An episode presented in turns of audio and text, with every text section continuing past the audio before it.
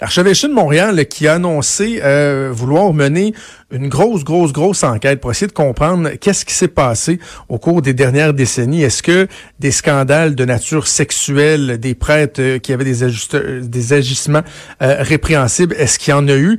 Là, je viens de voir que le diocèse de Québec ici semble aussi vouloir emboîter le pas. On va en parler avec Alain Pronkin, que vous connaissez bien, qui est chroniqueur spécialisé en actualité religieuse. Bon midi, Alain. Oui, bonjour, Jonathan.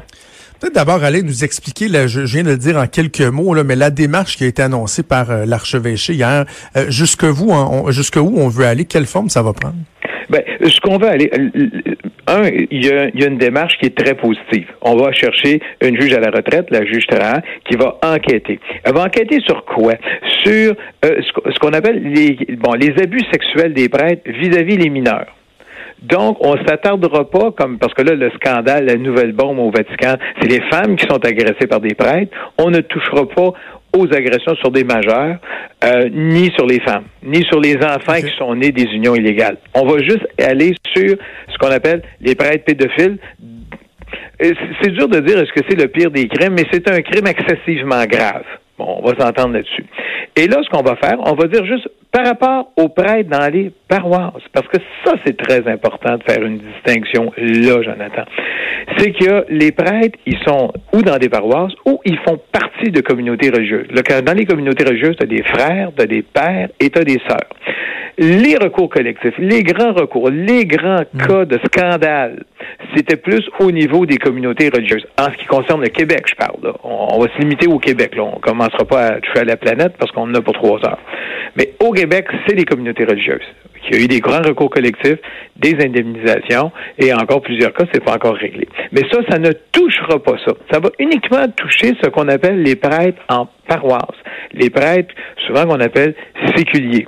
Donc, on va aller comme le prêtre Brian Boucher, qui s'est fait arrêter, qui a été condamné de mémoire à huit ans de prison, ben ça va être ces cas-là, ces cas d'abus par des prêtres. Et il y en a eu des cas d'abus par des prêtres au Québec depuis 1950.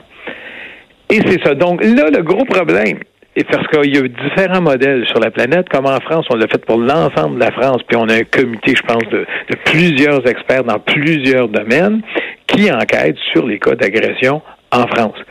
Il y en a à peu près dans tous les pays du monde. Au Québec, c'est la première initiative. Même, je dirais, on va dire que des commencements au Canada, on va penser au diocèse de Bathurst.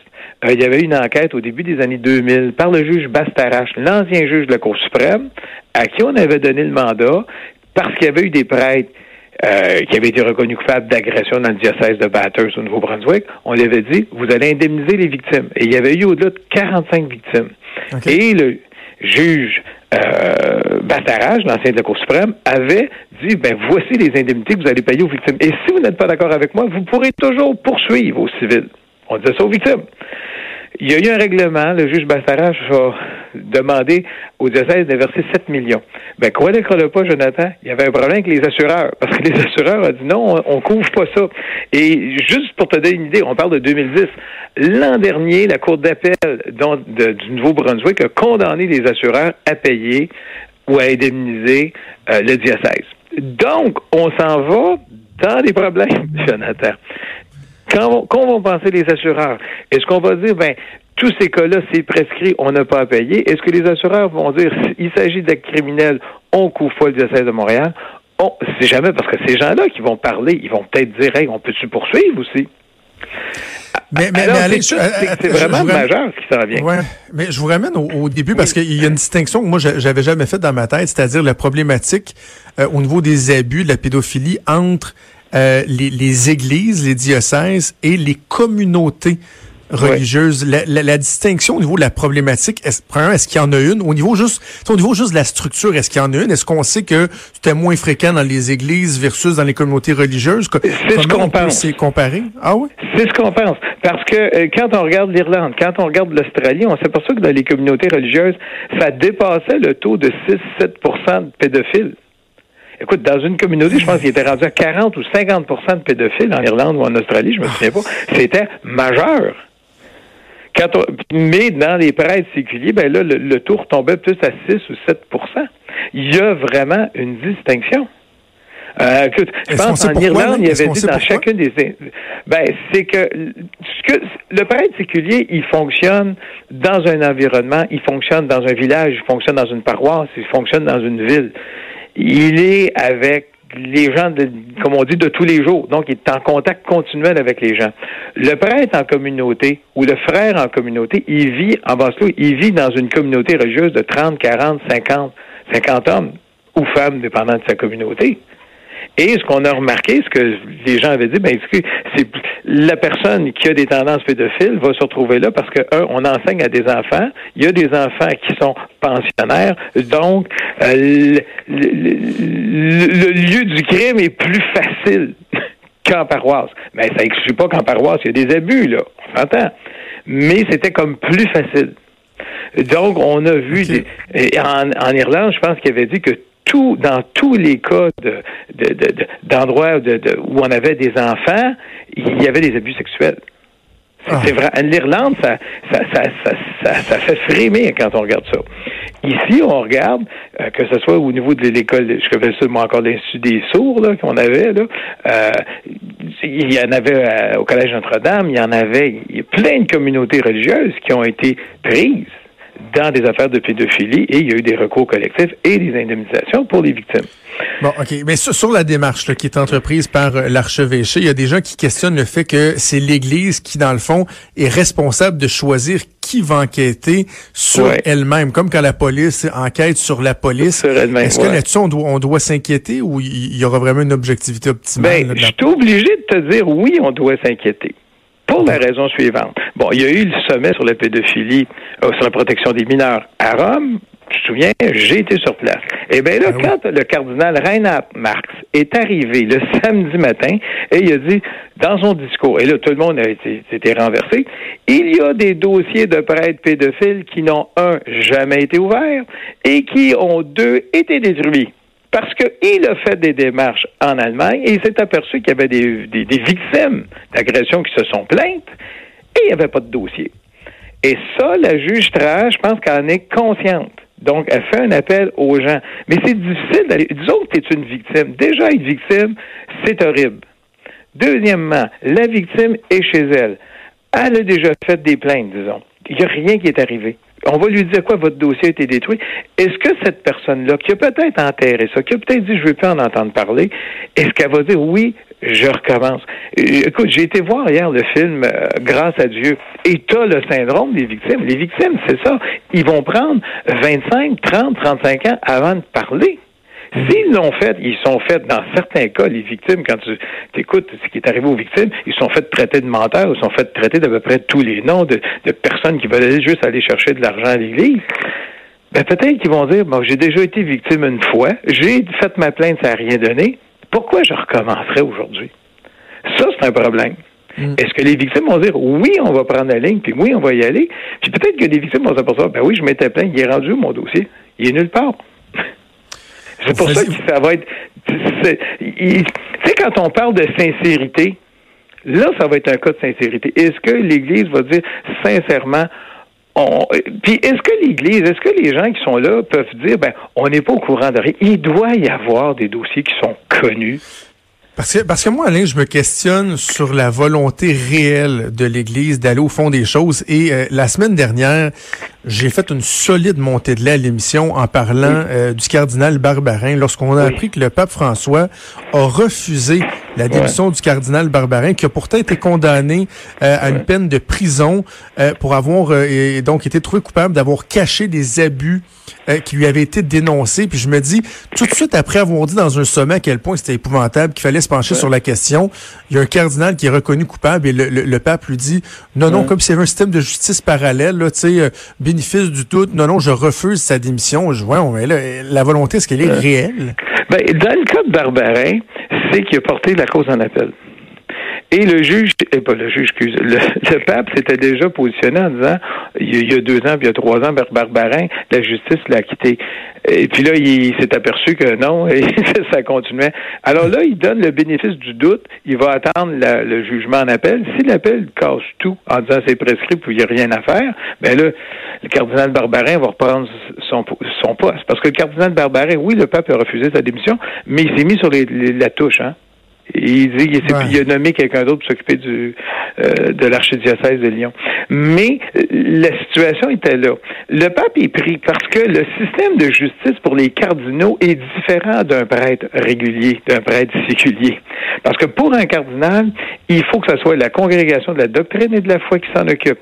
Il faut un paquet de conditions. Il faut qu'il y ait, je pense, le secrétaire de la congrégation qui juge. C'est vraiment complexe pour juger un cardinal. Et là, est-ce qu'on jugeait Barberin comme cardinal ou comme archevêque?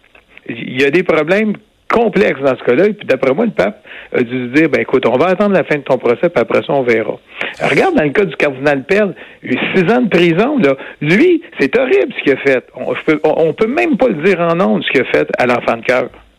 Ah. Bon, ben lui, le pape a dit, ben là, t'es plus sur mon comité du Vatican, puis après ça, quoi? On va faire son procès canonique?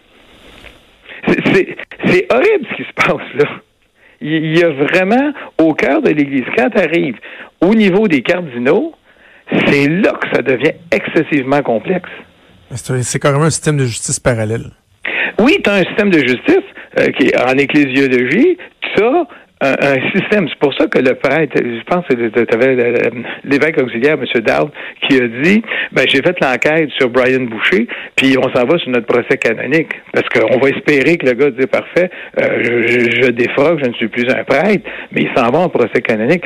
Le problème, et il est là, c'est que les procès canoniques qu'ils ont fait, on n'a jamais entendu parler que ce soit McCarrick, que ce soit le cardinal là, que ce soit tous les évêques, les archevêques, puis il y en a une liste là, euh, qui en finit plus, les évêques, est-ce qu'on peut avoir accès juste, on va commencer par ça, juste au procès canonique? Juste ça. Hmm. Ça serait déjà une grosse avancée.